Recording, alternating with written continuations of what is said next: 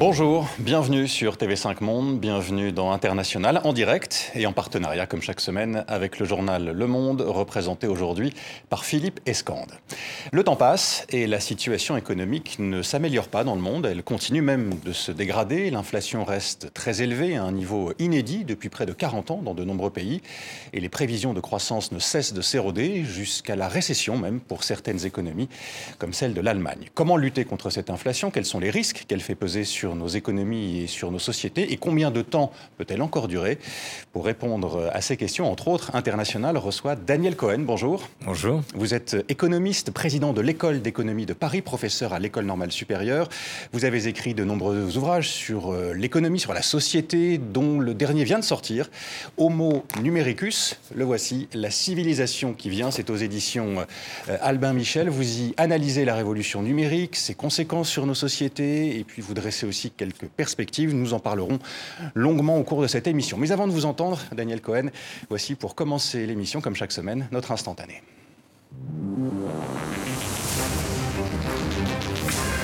C'était le talent et l'élégance sur un cours de tennis. L'immense champion suisse Roger Federer range définitivement sa raquette. Le joueur suisse âgé de 41 ans a annoncé sa retraite sur ses réseaux sociaux, notamment Twitter ou Instagram. Une légende tire sa révérence et laisse une trace indélébile. Qu'est-ce qu'il a apporté dans, le sport? On peut le mettre avec des Valentino Rossi, avec des Messi, avec des Michael Jordan ou des Tiger Woods. Je veux dire, c'est un des plus grands sportifs euh, de tous les temps. Sa dernière apparition sur les cordes, ce sera la semaine prochaine à la Lever Cup à Londres. La retraite de Roger Federer, annoncée avant-hier jeudi sur la RTS, sur France 2, France Info et TV5, entre autres, un événement mondial. Euh, fin de carrière pour l'un des plus grands sportifs de tous les temps, c'est ce que disait euh, l'ancien tennisman suisse euh, Marc Rosset. C'est un sportif que vous admirez, Roger Federer, Daniel Cohen. Quelle a été votre réaction quand vous avez appris sa retraite? Que, que j'admire, que, que j'adore. C'est pour moi, c'est lui le king. Hein. God save the, king Federer. Vraiment. c'était le titre du journal L'équipe. L'équipe l'a fait, oui. Alors, vous voyez, donc euh, euh, non, c'est c'est euh, c'est même pas un sportif en fait. C'est un danseur étoile. C'est quelqu'un qui a une grâce incroyable. On ne voit jamais courir sur la balle. Il est toujours là où elle tombe. Il est il est, il est toujours comme sur des coussins d'air et en même temps, parfois, il est capable d'une force de frappe avec son, son coup droit incroyable qui défie totalement l'idée qu'on on a de, de ce corps euh, gracieux. Ce que vous retenez de lui aussi, on en parlait juste avant le début de l'émission, c'est sa capacité à s'être réinventé aussi au cours de sa carrière. voilà, alors comme, comme tous les héros de la, de la mythologie, il a un point faible, un talon d'Achille, c'était son, son revers. Et il y a un joueur qu'il a compris, qu'il a exploité, qu'il a humilié, c'était Nadal, parce qu'il était gaucher, qui pouvait frapper sur un revers, qui était plus un coup de défense pour, pour Federer, le temps qu'il se replace et qu'il frappe son, son coup droit. Et il n'a pas accepté euh, de se remettre en cause pendant longtemps. Il a été humilié. Grand, finale de Grand Chelem, après finale de Grand Chelem, avec ce gaucher par ce gaucher qui tapait, qui tapait. Et pour moi, c'était une souffrance que, qui devenait irrespirable. J'en avais assez, j'en avais marre qu'ils subissent la loi de ce gaucher. Et puis en 2012, il gagne, je crois, son 17e tournoi du Grand Chelem. Pendant 5 ans, il ne gagne rien. Il revient, il a 35 ans. Et il a changé son revers, il a changé sa raquette, il tape plus à plat, elle est un peu plus grande et il bat Nadal euh, en 5-7 euh, à l'Open d'Australie et il s'est donc en effet à 35 ans réinventé pour gagner son 18e tournoi du Grand Chelem, alors que le précédent record était à 14, c'était Pete Sampras, et il en arrivera à en gagner 20. Donc c'est quelque chose, il est, il est ressorti des morts pour pouvoir voilà, prendre sa revanche sur, pas, Nadal, mais sur cette humiliation d'un coup, d'un coup de tennis défaillant son revers. Roger Federer, on, l'a entendu annoncer sa, retraite euh, sur les réseaux sociaux, sur le numérique. Euh, donc on va en parler, euh, je le disais avec vous, Daniel Cohen. avant cela, retour sur votre parcours, notamment de, de professeur. C'est le focus d'International. Il est signé Antoine Delpierre et Audrey Demar.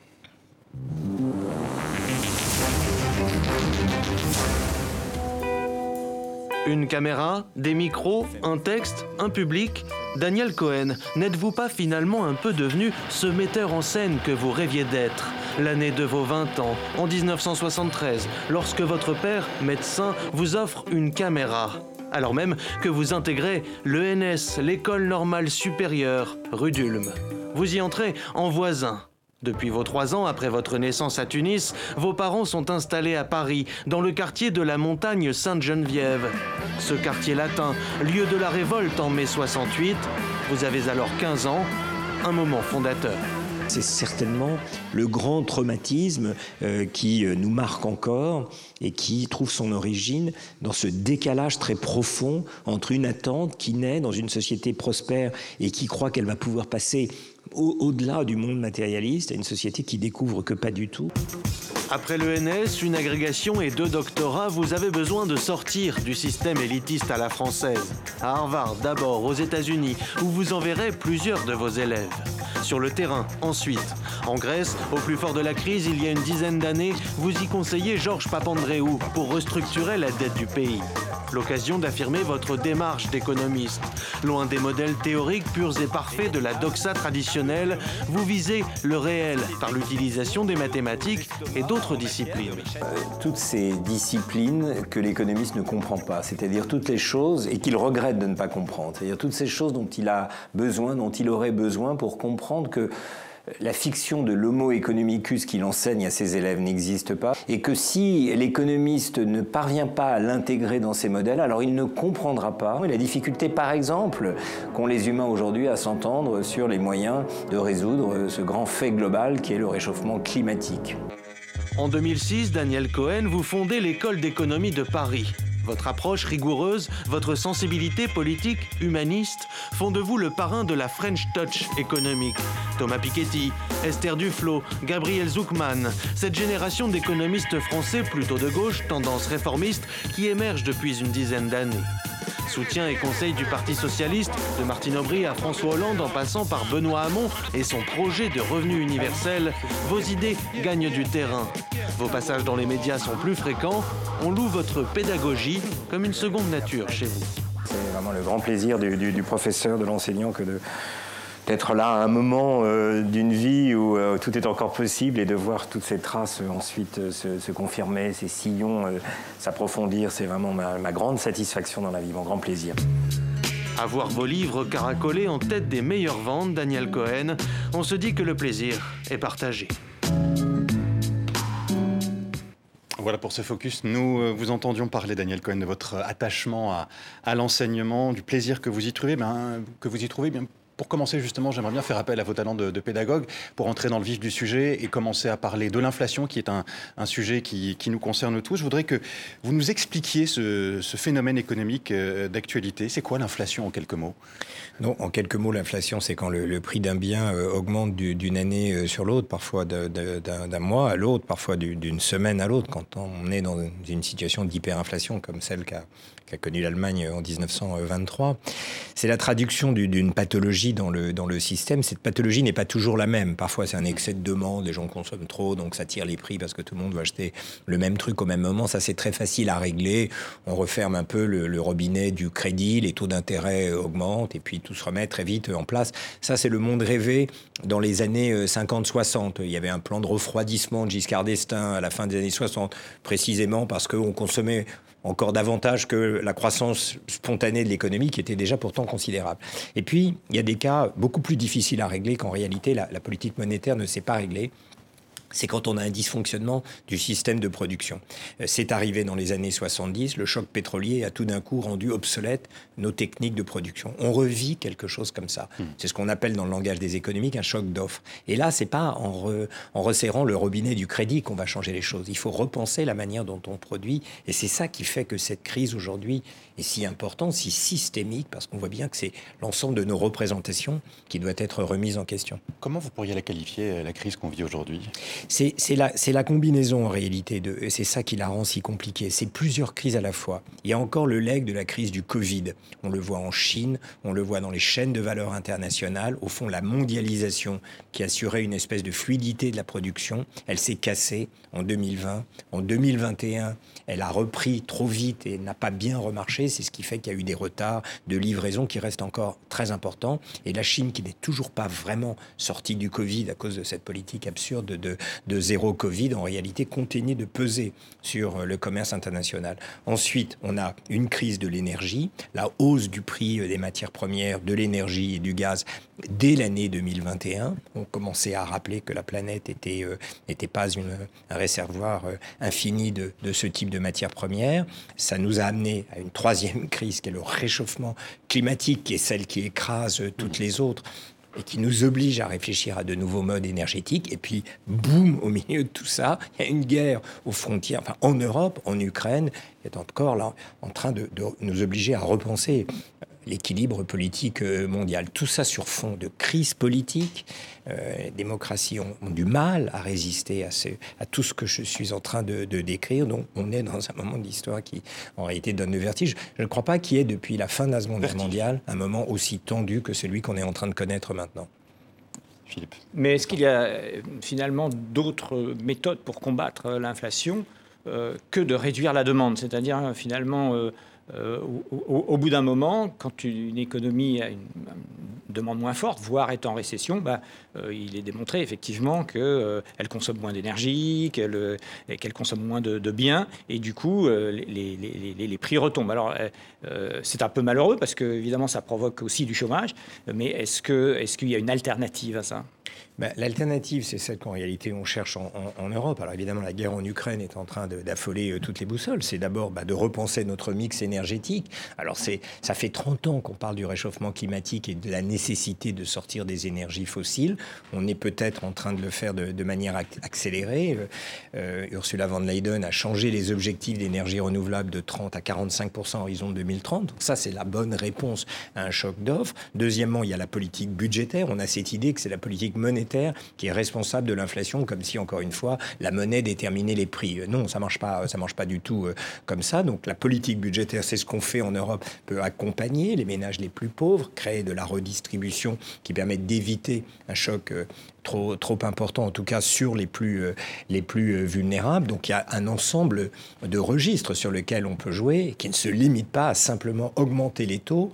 Euh, au fond, pourquoi? Pour monter le chômage. Pourquoi? Pour baisser l'inflation salariale. Ça, c'est la voie la, plus, la plus mécanique, mais en réalité la plus stupide aussi, si on se limitait à ça. Euh, quelles seraient les conséquences? On, le voit, hein, vous parliez de la, politique budgétaire. Euh, la première ministre française, Elisabeth Borne, a annoncé cette semaine euh, le, maintien du bouclier tarifaire hein, pour le prix de l'énergie, notamment électricité, gaz, une hausse limitée à 15%, euh, disait-elle avant-hier jeudi. Une hausse qui, sans l'intervention de l'État, serait de 120%. Ce sont les chiffres avancés par le, gouvernement. Est-ce que c'est là une réponse pertinente? C'est la seule réponse pertinente pour le moment que, peut apporter l'État? Ben, la, la réponse de l'État, elle prend cette de créer un bouclier tarifaire. C'est ce qui explique d'ailleurs qu'en Europe, en France, on a un taux d'inflation qui est évidemment très élevé, à 5,9%, mais beaucoup moins élevé que la moyenne de la zone euro où il est 9,1. Les États-Unis, le Royaume-Uni, pardon, est à, est à 10 quasiment, parce que justement, il s'est interdit ce genre de mesures. Deuxièmement, on ne va pas dire qu'on est dans une économie de guerre, ça, ça serait un peu ridicule, mais on voit bien que c'est autre chose que les incitations euh, budgétaires ou fiscales qui peuvent jouer un rôle, mais un nouveau rapport à l'énergie qui est de sobriété, des mesures comme passer la température à 19 degrés, voilà le genre de choses qui sont dans la liste des instruments qu'on peut utiliser. Euh, donc euh, c'est en réalité, il y a quelque chose comme il y a une ressemblance avec euh, ce qui s'est passé pendant le Covid. C'est-à-dire que pendant le Covid, on a compris que le bien-être et, et le PIB n'étaient pas liés l'un à l'autre. Au fond, pour le bien-être sanitaire des Français, on a laissé chuter le PIB. Et là, on est dans une situation un peu symétrique, c'est-à-dire pour que le PIB puisse continuer de croître. Il faut libérer du gaz que les entreprises puissent utiliser. Donc il faut que dans leur chair, les ménages en fait acceptent un delta de bien-être, une réduction de leur bien-être pour laisser au reste de l'économie les moyens de fonctionner. Ce sont des choses que la logique économique classique ne, comprend pas, qui résume tout à une incitation prise aux uns et aux autres de faire plus ou moins. Non, on est dans tout à fait autre chose. Donc, le terme économie de guerre est outré, mais il y a quelque chose d'une nature proche qui est en train de se manifester, à savoir que on doit penser nos, corps sociaux comme un tout et pas simplement s'en remettre euh, à la hausse des taux ou à la hausse du prix de l'énergie pour faire face à un choc comme celui-ci. Mais enfin, est-ce qu'on n'est pas non plus euh, finalement euh, dans la conséquence, dans la, traîne du Covid? C'est-à-dire qu'il y a eu cette crise sanitaire. Effectivement, on a fait un arbitrage peut-être entre le, bien-être et la, croissance. Mais pour beaucoup de gens, ils n'ont pas vu la différence dans la mesure où il y avait ce fameux quoi qu'il en coûte qui a permis d'indemniser un peu tout le monde. Et, et, est-ce que finalement ce, ce quoi qu'il en coûte, c'est-à-dire tout cet argent qui a été euh, déversé pour soutenir euh, les, Français, c'est n'est pas lui qui est responsable au sortir de la crise d'une hausse aussi de, la demande, de, circuits de distribution qui ont été pris de court parce qu'ils ne pensaient pas que ça allait reprendre aussi rapidement Oui, en, partie. C'est-à-dire que si on regarde, on revient, là on n'est pas dans la période actuelle, mais si on regarde en effet la séquence 2020-2021, c'est vrai que la crise de 2020, qui est la plus spectaculaire jamais enregistrée depuis la fin de la Seconde Guerre mondiale, très supérieure dans l'intensité de de l'onde de choc qu'elle a produite, par exemple à la crise des subprimes de 2008-2009. Donc on est sur quelque chose d'énorme. Mais c'est vrai qu'on a soutenu pas simplement la France, on a soutenu autant qu'il était possible les ménages, on leur a donné les moyens de traverser cette crise sans, sans crainte. Euh, notamment au-delà des mesures de soutien avec le chômage partiel qui a permis en réalité d'éviter le licenciement euh, massif qu'on a connu par exemple aux États-Unis. Tout ça, c'était de bonnes mesures. Mais c'est vrai qu'à l'échelle de la planète dans son ensemble, ce qui montre que ça va au-delà des mesures spécifiques qui ont été prises par la France, c'est reparti beaucoup plus vite que prévu. En général, les crises mettent beaucoup de temps à se résorber. La crise des subprimes, il a fallu plusieurs années avant qu'on retrouve un sentier de croissance qui ressemble à celui qu'on avait avant. En réalité, même aujourd'hui, si on fait une droite qui va de 2008 et qu'on extrapole la croissance antérieure, on est toujours sous cette droite en France. C'est-à-dire qu'on n'a pas encore, en réalité, rattrapé la crise de 2008-2009. On pensait que ça allait se passer de la même manière, un retour très lent.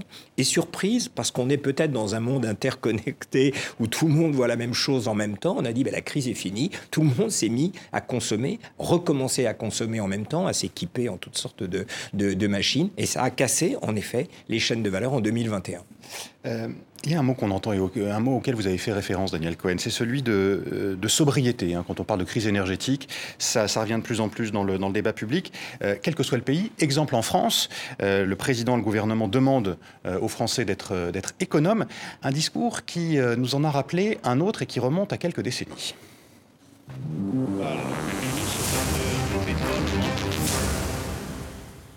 Pour réduire la consommation d'électricité, nous avons décidé d'interdire de 10 heures du soir à 7 heures du matin la publicité lumineuse, l'éclairage des vitrines des magasins et les illuminations des monuments publics, sauf le samedi soir et pendant la période des fêtes.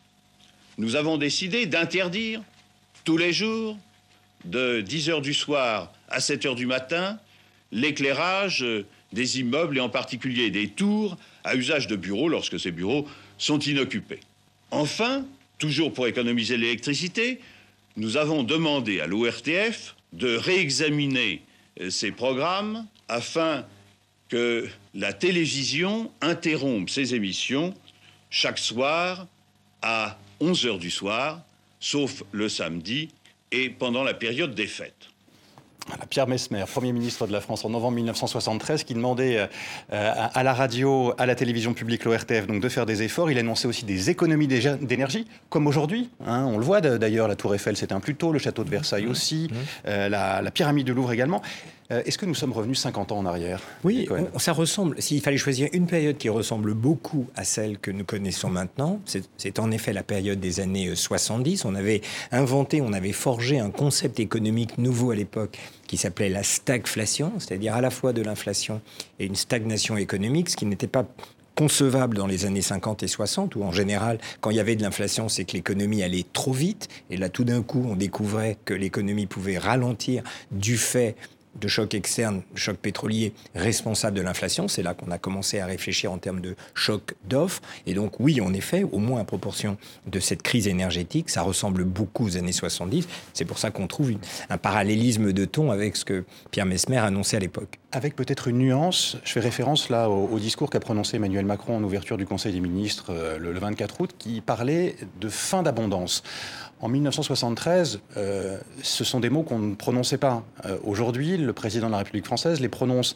Euh, comment avez-vous compris cette, cette formule fin de l'abondance? Alors, personnellement, je la trouve très, très malheureuse parce que quand on dit fin de l'abondance, ça laisse entendre qu'on a connu une période d'abondance au cours des 20-30 dernières années. C'est pas le ressenti des gens. On a eu une crise majeure, j'en parlais, 2007-2008, et puis on peut pas dire qu'on a connu des années flamboyantes au cours des 30 dernières années. En fait, le terme de fin de l'abondance s'appliquait très bien aux années 70. Le problème, c'est qu'on s'en était pas rendu compte. On avait eu les 30 glorieuses, on va dire, pour reprendre euh, la, formule de Jean Fourassier, de 1900, en fait, elles n'ont duré que 25 ans, de 1948 à 1973. C'est une période incroyable du point de vue économique, hein, pour, pour mémoire. La croissance à l'époque était de 5% l'an, ce qui veut dire que le revenu des, des, gens, des Français, doublait tous les 15 ans. C'est-à-dire quelqu'un qui, dans, dans, notre numérologie à nous, euh, aurait commencé en 48 avec 2000 euros, ben, il avait 15 ans plus tard le, le double, 4000. Et puis s'il avait fait la, la totalité des 30 glorieuses, il passait à 8000, passait de 2000 à 8000. C'est ça le rythme à laquelle on, auquel pardon,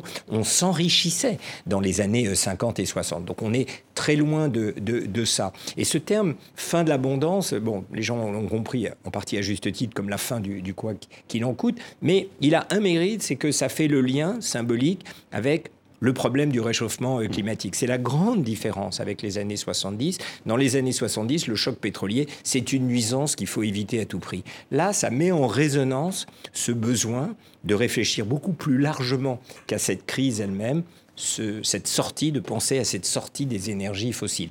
Juste un dernier mot pour dire que ça fait clin d'œil avec le réchauffement climatique et c'est bien parce que ça mobilise justement tout ce qu'on a accumulé comme émotion par rapport au réchauffement climatique. Mais si la sortie des énergies fossiles devait signifier la fin de l'abondance, je crois que ce serait pas rendre service à cette transition que de l'assimiler au début de la pauvreté. Je crois qu'il faut inventer un autre type de prospérité, mais certainement pas se dire que la sortie des énergies fossiles, c'est la fin du monde. C'est un autre monde qui commence. On va finir au réchauffement climatique. Philippe Escande. On a, on a un peu aussi l'impression, quand on, quand on l'écoute avec le, recul, donc il y a une cinquantaine d'années, c'est euh, que finalement, euh, euh, les, les, choses avaient l'air un petit peu plus simples. À l'époque, en tout cas, lui, ce qu'il ce qui raconte, c'est assez drastique. Euh, il s'encombre pas, il ferme, il, coupe la télévision, euh, il éteint la lumière partout, etc. Et sans que ça crée de vagues considérables.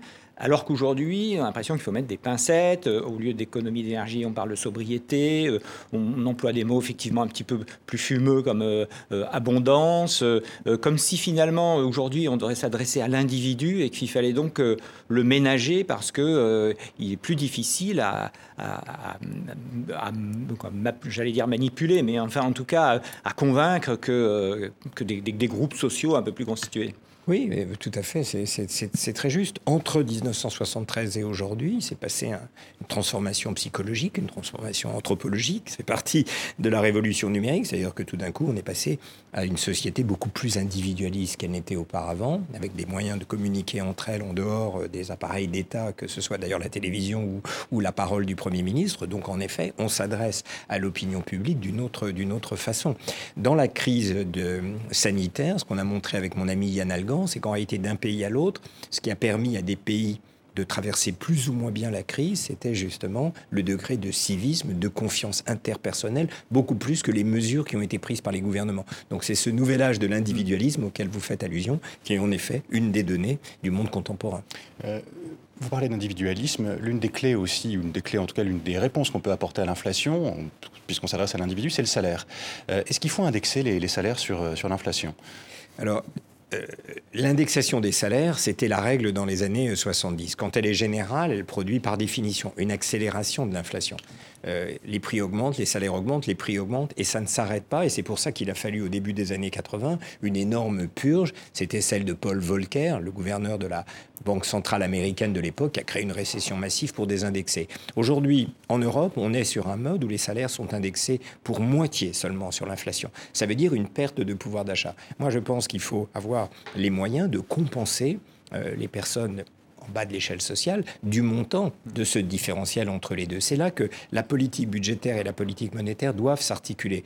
On ne peut pas simplement s'en remettre à l'évolution macroéconomique générale. Et puis c'est là qu'on souffre, en France en particulier, de ce qui était bien présent dans les années 70 dans des pays comme l'Allemagne, où du coup l'inflation est descendue beaucoup plus bas, c'est-à-dire la capacité de dire quels sont les secteurs qui augmentent, quels sont les secteurs où le soutien de l'État est nécessaire, au fond, quel est le, cadre global à l'intérieur duquel on veut penser cette crise.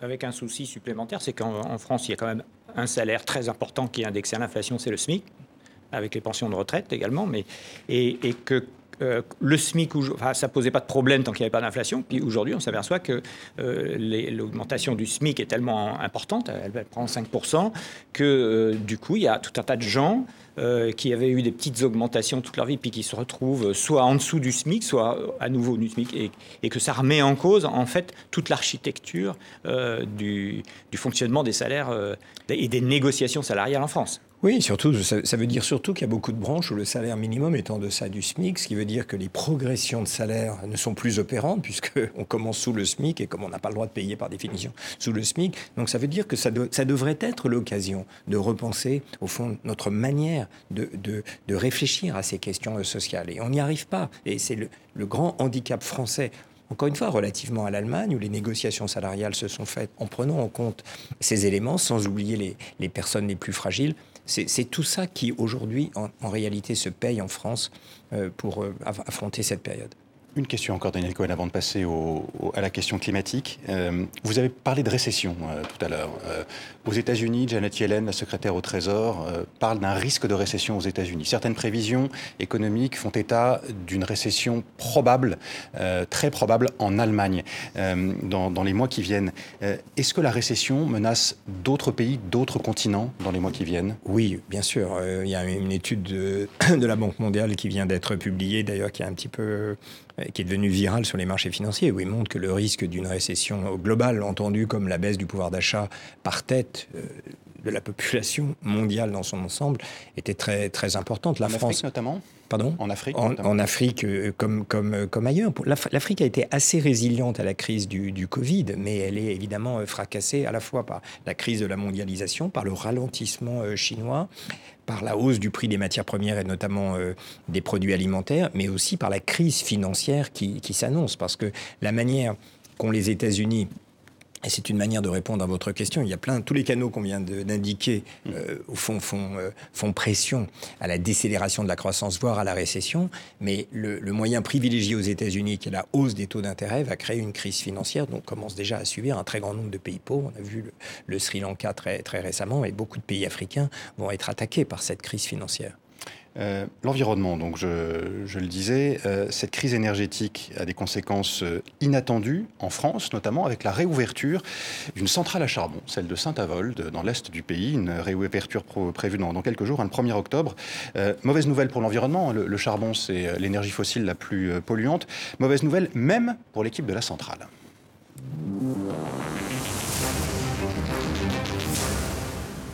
On repart sur le charbon mais on sait que c'est pas bien, on sait qu'on pollue. Et quelque part, euh, c'est un échec parce que devoir redémarrer la centrale, c'est que l'État en fait ne peut pas faire autrement. Donc par rapport à l'écologie, enfin à notre planète, pour les enfants et tout, c'est un constat d'échec. Un constat d'échec pour euh, cet employé. Comment vous analysez, Daniel Cohen, les effets de la crise actuelle sur la transition écologique? Est-ce que c'est un frein, comme avec euh, ce qu'on vient de voir, ou au contraire un accélérateur? C'est évidemment les deux à la fois. C'est-à-dire que c'est la guerre en Ukraine qui déclenche ce dont on parle. C'est pas le réchauffement climatique. Mais on emprunte, comme dirait le président de la République, à la grammaire du réchauffement climatique, et ça c'est bien.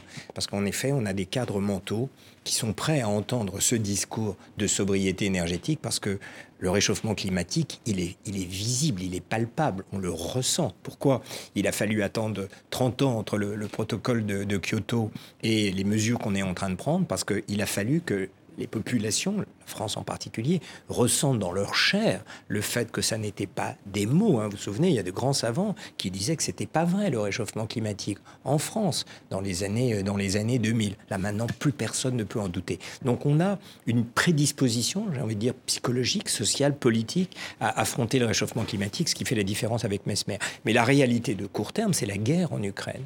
Et il ne faut pas masquer l'un par l'autre. On veut affronter le réchauffement climatique et réfléchir à sortir des énergies fossiles, mais la réalité du moment, c'est Poutine qui a coupé les robinets du gaz. C'est ça qui fait qu'on ne comprend pas le charbon, parce que si on ne parle que du réchauffement climatique, on ment en réalité aux Français.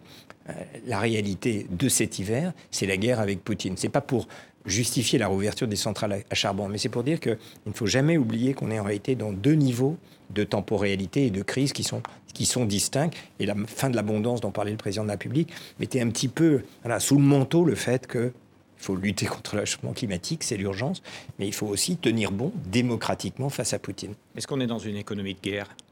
Je, pense que le président avait utilisé économie de guerre à propos du Covid, alors que ça ne s'appliquait pas euh, du tout, ou alors la guerre au virus, c'était un peu abstrait. On est en partie, oui, dans une économie de guerre pour les raisons qu'on disait tout à l'heure, c'est-à-dire Roosevelt pendant euh, la Seconde Guerre mondiale fixait par décret comme le Gosplan, les prix, les salaires, les quantités. Et si une entreprise ne se soumettait pas aux injonctions du gouvernement, elle était rachetée ou elle était fermée. Il y a un célèbre dirigeant d'entreprise, l'équivalent de Monoprix de l'époque, qui se fait sortir de son bureau, menotté par, euh, par la police américaine parce qu'il avait refusé, je ne sais pas quelle évolution euh, des prix à l'époque. Donc l'économie de guerre, c'est quand on réfléchit au-delà du marché à ce qui est une allocation optimale des ressources. Pour un économiste, c'est bizarre parce que l'allocation optimale des ressources, c'est les prix qui donnent la manière d'y parvenir. Quand on est dans une urgence comme celle-là, c'est des objectifs de quantité. Et c'est cette discussion sur le réchauffement, sur, le, la température des, des, boutiques, sur ce qui est autorisé euh, de faire pour les uns et pour les autres, qui va fixer, oui ou non, notre manière de, de traverser cet hiver. Avant de parler de votre livre, Daniel Cohen, euh, qui euh, est connecté évidemment à tous les sujets qu'on vient, déjà d'évoquer, je voudrais vous entendre sur la, nouvelle poussée populiste en Europe. Il y avait eu la, Hongrie, la Pologne il y a quelques années, puis d'autres aussi pays européens, la Slovénie entre autres. Euh, voici maintenant la Suède, où le parti d'extrême droite démocrate de Suède est devenu la deuxième formation du pays, la première à droite, hein, avec 20,5% des voix lors des dernières législatives organisées euh, euh, dimanche. C'était une victoire hein, pour son président Jimmy Åkesson. Suède qui sera peut-être suivie par l'Italie, qui a déjà été dirigée par des populistes. L'Italie qui vote le week-end prochain, c'est le parti de Giorgia Meloni qui est en tête des sondages, frère d'Italie, parti d'extrême droite, né sur les cendres d'un parti néo-fasciste. Euh, quelles sont les, raisons, euh, selon vous, de, cette nouvelle poussée? Est-ce qu'elle est, est liée à la crise actuelle? Je pense que c'est une toile de fond. Vous parlez de l'Europe, évidemment, mais euh, c'est partout dans le monde. Enfin, Trump a été le grand moment. Le Brexit, bon, en Europe, faisait aussi partie de, ce, de, cette, poussée populiste. Bolsonaro au Brésil aussi. Il se passe quelque chose de, très profond qui est en train de, perturber nos, catégories politiques classiques et qui, en effet, fait que l'extrême droite populiste euh, prend le pouvoir, s'approche du pouvoir, séduit les foules dans des proportions qu'on n'a jamais connues auparavant. Dans un livre qui s'appelait Les origines du populisme, que j'avais écrit avec mon collègue Yann Algan, Martial Foucault, Elisabeth Besselet, on faisait le parallèle avec ce qui s'était passé dans les années 30 et on reprend une citation que je trouve très importante d'Anna Arendt, qui avait écrit un livre sur les origines du totalitarisme qui ressemble beaucoup à ce qu'on vit maintenant. Elle disait, dans les années 30, Anna Arendt disait, on est passé d'une société de classe à une société de masse. Société de classe, c'est un peu celle dont on, déplore l'absence aujourd'hui, c'est-à-dire une société dans laquelle il y a des corps constitués, il y a des syndicats, il y a le Parti communiste pour représenter les ouvriers, il y a des corps constitués qui sont capables, au fond, de défendre leurs intérêts collectivement. Une société de masse, disait-elle, c'est lorsqu'on a des individus isolés qui subissent la crise, chacun individuellement, sans aucune capacité de se situer dans l'échelle des, catastrophes. C'est lié aussi à ce que Durkheim avait appelé l'anomie sociale pour expliquer le suicide. On se suicide, disait Durkheim, quand on n'arrive plus à trouver sa place dans la société et puis on n'arrive pas à comprendre ce qu'elle pourrait être. Je pense qu'aujourd'hui, le populisme, c'est la manifestation d'une société qui est traversée par ce que je crois être le mal du siècle, cette anomie sociale qui fait que nous sommes des individus isolés qui ne pouvons pas nous raccrocher à des corps sociaux et on vit tous la crise à la première personne. L'extrême droite prétend qu'elle a des solutions à ça, qui est de reconstituer le grand corps de la nation. C'est pour ça que ça marche. Durkheim, hein, Émile Durkheim, c'est l'un des pères de la sociologie euh, en, France. Oui, alors la question qu'on se pose évidemment, c'est comment, enfin pourquoi euh, ce retour des, valeurs conservatrices. C'est-à-dire que là, on n'est plus sur le champ de l'économie, c'est plus l'économie qui explique ça, ce sont des valeurs. Alors le, plus caricatural, c'est évidemment les États-Unis, où, ce sont les valeurs religieuses, l'avortement, euh, euh, tout un tas de droits qui sont remis remis en question aujourd'hui. Donc pourquoi ce retour Est-ce que c'est une nostalgie des temps anciens un retour à quelque chose qui ressemblerait à Vichy un petit peu, c'est-à-dire le, conservatisme qui revient à la mode? Il y, a, une combinaison de beaucoup de facteurs hein, en réalité. Je pense que ce qui les traverse tous, c'est euh, cette anomie sociale, cette difficulté de construire un rapport équilibré à autrui qui se résout, qui se guérit par euh, les méthodes classiques que l'histoire a toujours connues, c'est-à-dire la recherche de boucs émissaires, cette idée que c'est la faute des immigrés, c'est la faute de l'étranger, au fond, c'est ça qui est quand même le fil directeur de toutes ces poussées d'extrême droite, à montée de nationalisme, de xénophobie, et que nous, nous interprétons comme un rapport beaucoup plus général de dégradation du rapport à autrui. Dans, ce livre, on montrait que les électeurs du Rassemblement national ont un rapport pathologique à autrui. Quand on les interroge sur la question de savoir si on peut faire confiance à un inconnu rencontré dans la rue, la France est en général très bas dans la réponse à ce type de questions, mais les électeurs du Front National sont bas dans une échelle qui est elle-même très basse. Ça veut dire que autrui devient un ennemi dans l'imaginaire et c'est ça qui fait ce recours à l'extrême droite. Après, ce retour des valeurs classiques, il faut regarder plus précisément. Aux États-Unis, on est en train, avec cette même équipe, de faire une enquête. On montre qu'il y a quand même les vieilles générations, qui sont habitées par cette nostalgie des valeurs quand tout marchait, sont très différentes des, jeunes. Or, pourtant, il y a beaucoup de jeunes qui votent pour l'extrême droite. Donc, ce n'est pas nécessairement pour les mêmes, c'est les mêmes raisons. Je crois encore une fois, le fil conducteur, c'est un rapport dégradé à la société, et chacun y apporte une réponse les personnes âgées aux États-Unis y apportent la réponse c'était mieux avant. Mais les autres apportent d'autres réponses qui sont plus violentes et qui sont dans la détestation euh, de la figure que représente l'immigré notamment. Mais l'immigration en elle-même, est-ce qu'elle est, un, est, qu'elle est, est, qu'elle est, un peu à l'origine, enfin on, dit ça notamment pour la Suède, que euh, c'est la grande vague d'immigration dans les années 90 qui a été euh, bah, écoutez, est un peu responsable de cette montée. Je, je voyais à l'occasion de la présentation du président de la République au préfet la carte des régions où sont les immigrés, ce ne sont pas celles qui votent pour l'extrême droite. C'est la région parisienne qui est la, plus forte densité d'immigrés ou d'enfants euh, d'immigrés. C'est pas là, c'est pas là que sont les plus gros, euh, les plus gros bataillons. Il y a une étude de Jérôme Fourquet qui avait regardé les prénoms selon qu'ils sont d'origine musulmane. De l'IFOP, hein, Jérôme Fourquet, c'est l'un des, dirigeants de l'IFOP. un des dirigeants de, de l'IFOP, de, l'IFOP, un, sociologue vraiment euh, de, premier rang en réalité derrière ces sondages. Et il montrait la carte, la corrélation entre les, les, le pourcentage d'enfants à consonance immigrés et le vote pour le Front National. C'est une courbe un peu en U inversée, c'est-à-dire qu'il n'y a pas du tout euh, d'enfants immigrés. Il y a un certain étiage pour le Rassemblement national. Ça monte en effet sur une certaine courbe et ça explique peut-être en partie le vote pour le Front National. Et puis il y a un seuil à partir duquel ça redescend. C'est un peu les niveaux où on est euh, dans la région parisienne. Mais ce qui est intéressant, c'est que dans les régions où il y a zéro enfant, hmm. dont les, les, consonances de prénoms sont d'origine immigrée, le Front National, dans son enquête, était à 17%. Donc euh, contre 22-23 à l'échelle nationale. Donc c'est dire qu'on est aussi dans l'imaginaire, peut-être, je pense, beaucoup dans l'imaginaire, qui est celui que j'essaie de décrire avec cette notion d'anomie sociale. L'anomie sociale, justement, Daniel Cohen, le rapport dégradé à la société, il en est question euh, dans votre livre Homo numericus. Euh, qu'est-ce que la société numérique que vous analysez, que vous critiquez, a en quelque sorte euh, cassé dans la société réelle dans laquelle on vit, voire trahi compte tenu des promesses qu'on avait pu en, avoir, qu'elle nous avait faites au moment où elle a émergé. Mais c'est la, bonne, euh, c'est le très bon lien avec ce dont on vient de parler. La promesse de la société numérique, c'était précisément d'offrir des ressources qui permettent à chacun de faire société, alors même que dans le terrain de la vie réelle, ils en étaient prouvés. C'est ça, la promesse de la société numérique, c'est on est tous des individus isolés, on va se retrouver en ligne, on va constituer des, communautés, des communautés de, pensée, des communautés de savoir, des communautés d'intelligence, et ça n'a pas marché l'idée que Internet annoncerait une intelligence collective nouvelle sur le modèle de, Wikipédia, en, partie était accomplie. Oui, il y a des Wikipédia, il y a des, réseaux intellectuels qui peuvent fonctionner beaucoup mieux entre les universités, notamment grâce à ça.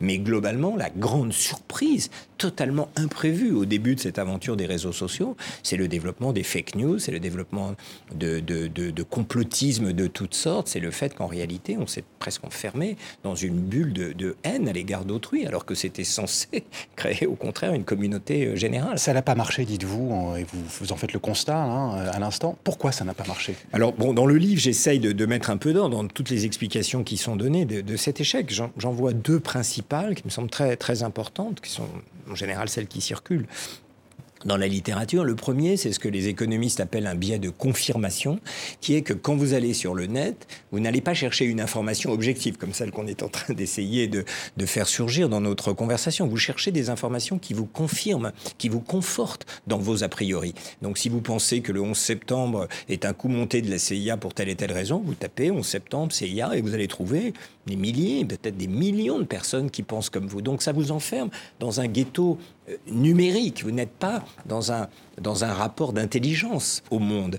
Quand vous entrez dans les réseaux sociaux, vous rentrez dans une boucle où vos a priori vous enferment en quelque sorte dans vos propres préjugés. Donc ça, c'est la première explication qui est, je crois, très importante. La deuxième, c'est ce qu'on appelle l'économie de l'attention, qui est que quand on entre sur le net, on entre en réalité dans un monde très compétitif. C'est-à-dire, pour se faire entendre, il faut parler plus haut que l'autre. C'est ce qui fait que sur le net, on va tout de suite à l'extrême. On montre l'innommable. Au fond, les attentats islamistes qu'on accuse, enfin, qu'on reproche à l'islam sont, sont presque d'une certaine manière au premier ordre le produit de ce monde numérique où il faut montrer l'horreur pour attirer l'attention sur soi-même. Si vous mettez les deux mamelles en même temps, on hausse le ton toujours plus haut pour se faire entendre, économie de l'attention. Et quand vous rentrez sur le, sur le net, vous vous enfermez en réalité dans une secte, une secte numérique. Vous comprenez pourquoi la conversation philosophique, la conversation même politique, le débat politique, sont totalement impossibles sur le net tel qu'il existe aujourd'hui. Est-ce qu'on sait qui est responsable à la fois de, de, de cette attention qu'on essaie de capter au maximum et de cet enfermement? Qui est responsable? Alors, bon,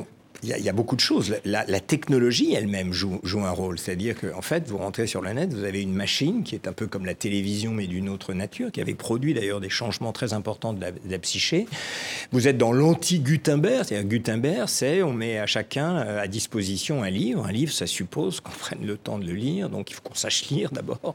Et puis qu'ensuite, voilà, on accorde à l'auteur euh, l'heure, les deux heures, les trois heures qui sont nécessaires pour comprendre son argument. Là, on est dans une culture de l'immédiateté qui, va, qui fait que demander un effort d'attention euh, euh, soutenu est très très difficile. Hein. C'est, euh, je, je, comprenais que la raison pour laquelle TikTok était devenu beaucoup plus populaire que, que Facebook, c'est que sur TikTok, ça, va, ça va, les vidéos vont très très vite, alors que sur Facebook, ça peut prendre 3-4 minutes une vidéo, ce qui est considéré comme très très long dans le monde aujourd'hui. Donc la technologie joue un rôle, mais j'essaye de montrer aussi évidemment qu'il y a des forces sociales beaucoup plus puissantes qui sont derrière, dont cette montée de l'individualisme qui fait que c'est comme individu qu'on va sur le net, c'est comme individu qu'on doit y trouver sa place, et donc on n'est plus pris comme on l'était dans les années 70, où on pouvait encore parler à des corps sociaux. On n'est plus pris dans une société qui vous, euh, qui vous tienne. Donc c'est en effet, en quelque sorte, le retour de la discussion qu'on avait sur, euh, sur la montée des, des, totalitarismes dans les années 30. C'est une société d'individus, une agrégation d'individus qui cherchent à faire société, qui n'y parviennent pas. Mais enfin, est-ce que est-ce que c'est pas ce tableau, il n'est pas un petit peu caricatural dans la mesure où Internet, c'est aussi euh, Le Bon Coin, euh, c'est aussi euh, Blablacar, c'est les groupes familiaux WhatsApp, c'est Wikipédia, vous l'aviez dit. Et donc, ça a changé aussi de façon considérable, plutôt en bien, la vie des gens. Oui, c'est toujours, il y a toujours dans, des ruptures comme celle-là, de toute façon, en première intention, il y a toujours un moment de liberté. Il y a des choses merveilleuses qui se sont produites grâce à grâce à Internet, le mouvement Black Lives Matter MeToo, les, les printemps arabes, parce qu'il y a une autre source que cet hmm. individualisme contemporain, je crois, derrière Internet. Il y a cette culture des années 60 qui se retrouve dans les années 70, parce que les grands pionniers de la révolution informatique sont imprégnés par cette contre-culture qui, au fond, explique que chaque parole, chaque parole mérite d'être écoutée, que les grands systèmes en verticalité qui pouvaient présider à l'organisation du monde dans les années 60 devaient, devaient disparaître. Donc il y a une aspiration, on va dire tout simplement, à la liberté qui s'exprime sur Internet. Donc oui, il y a des possibles qui sont ouverts. Le problème, c'est que euh, quand on passe un certain point, ces possibles dégénèrent. Je, je, donne dans le livre cet exemple de, de, Tinder, qui est que, a priori, en première intention... Tinder, c'est une application de rencontre. Hein, voilà, Tinder, c'est une application de, de rencontre. Donc, en première intention, pouvoir euh, s'échapper à son milieu pour avoir des, partenaires sexuels ou affectifs grâce à, cette application, c'est formidable. Il y avait les petites annonces dans la presse. Voilà, il y avait les petites annonces. Là, ça industrialise tout ça. Il n'y a, pas, a pas de raison, enfin, sauf à être dans la, la moralité la plus bourgeoise, il n'y a pas de raison de se plaindre de ça. Le problème, c'est qu'il y a un moment à partir duquel ça devient addictif. Il y a un moment à partir duquel la personne que vous rencontrez n'est qu'une série dans une longue liste d'autres personnes que vous allez rencontrer, et ça devient le travail à la chaîne. Et la personne que vous rencontrez n'est plus qu'un numéro, ça n'est plus une personne, c'est quelqu'un dont vous avez toutes les caractéristiques, et vous avez l'impatience de passer à la, suivante. Donc euh, il y a un moment où ça bascule, il y a un moment où une société d'émancipation devient une société d'addiction, on pourrait presque dire ça de la société de consommation. À ses débuts, un frigo, une télé, une bagnole, c'est formidable, ça veut dire qu'il y a plein de choses que je peux faire, puis à un moment ça devient addictif, et au fond on perd la distance critique par rapport à ces instruments. Dans les exemples que, que vous donnez, Philippe, oui, il y a, il y a à petit bruit, il y a beaucoup de choses très intéressantes qui sont faites. Le problème, c'est qu'on est passé de l'autre côté de ce, de ce moment euh, d'émancipation. On est dans un rapport d'abêtissement. Le, grand philosophe Jürgen Habermas, par rapport à la vie politique, parle de régression politique. C'est-à-dire que l'espace public, aujourd'hui, il est saturé de haine, de détestation, et on peut parler peut-être d'une régression démocratique. Euh, rapport d'abêtissement, vous disiez aussi euh, haine, détestation, violence sur les réseaux sociaux, dans les termes qui sont euh, employés. On a vu ces dernières semaines plusieurs influenceurs quitter les réseaux sociaux à cause justement de ces messages de haine qu'ils reçoivent en grand nombre. C'est le cas très récemment, hein, ça a été annoncé hier soir ou, ce matin d'un Brésilien, Louva de Pedreiro, 40 millions d'abonnés sur les réseaux sociaux, lui qui euh, postait des vidéos de, football notamment. Euh, certains de ces influenceurs se sont adressés aussi à leurs abonnés, souvent très jeunes, en leur disant de faire attention à leur santé mentale quand ils vont sur les réseaux. Est-ce que les réseaux et, plus largement la société numérique euh, est un problème ou sont un problème de santé publique je, pense, je pense que c'est en train de, le devenir, comme, comme l'alcool euh, et, les, et, les, et les orgies éthyliques euh, que, parfois les, jeunes en, ce moment pour échapper au stress et à la pression que la société leur impose. Et je pense que le domaine politique, pour faire le lien avec la discussion du populisme, est un point très important. On est dans un moment où les partis politiques se, sont en train, en tout cas certainement en France, de s'effondrer. Si vous revenez sur la dernière élection présidentielle, les quatre premiers de la, du premier tour euh, à la dernière élection présidentielle euh, sont tous, ont tous été soutenus par des partis qu'ils avaient créés eux-mêmes, à l'exception de, Marine Le Pen, qui était soutenue par le parti fondé par son, par son père. Les deux partis classiques de droite et de gauche, leur somme cumulée faisait moins que Zemmour, le quatrième dans cette, dans cette liste. Et un de mes amis et collègues, Michel Oferlet, dit maintenant la vie politique, c'est un chef et Internet. Ça veut dire quoi? Ça veut dire qu'aujourd'hui, euh, au fond, vous vous présentez sur les réseaux sociaux, vous attirez des, des, électeurs potentiels, mais vous, vous les attirez sur le modèle d'Internet. C'est-à-dire qu'il faut rester dans un discours de haine à l'égard du reste de la société, parce que c'est comme ça que vous attirez vos électeurs. Enfin, la, haine, ou en tout cas ce sentiment d'appartenir à un club très différent de tous les autres. Or, les partis politiques, jusqu'à présent, ils avaient comme mission d'agréger des forces sociales différentes, c'est-à-dire de faire qu'il y ait des, compromis, des coalitions. C'est devenu très très difficile dans le monde d'aujourd'hui. Avant d'évoquer avec vous les, pistes que vous évoquez dans ce, dans ce livre, pour l'avenir justement, hein, la civilisation qui vient, c'est le, sous-titre de, de, votre dernier ouvrage, Daniel Cohen. Euh, un mot sur le, métavers. On en a beaucoup parlé ces, derniers mois. Euh, c'est cet univers virtuel dans lequel, là encore, c'est une promesse, euh, dans lequel les, ces utilisateurs pourraient faire, euh, là aussi, se communauter, se rencontrer, se rassembler.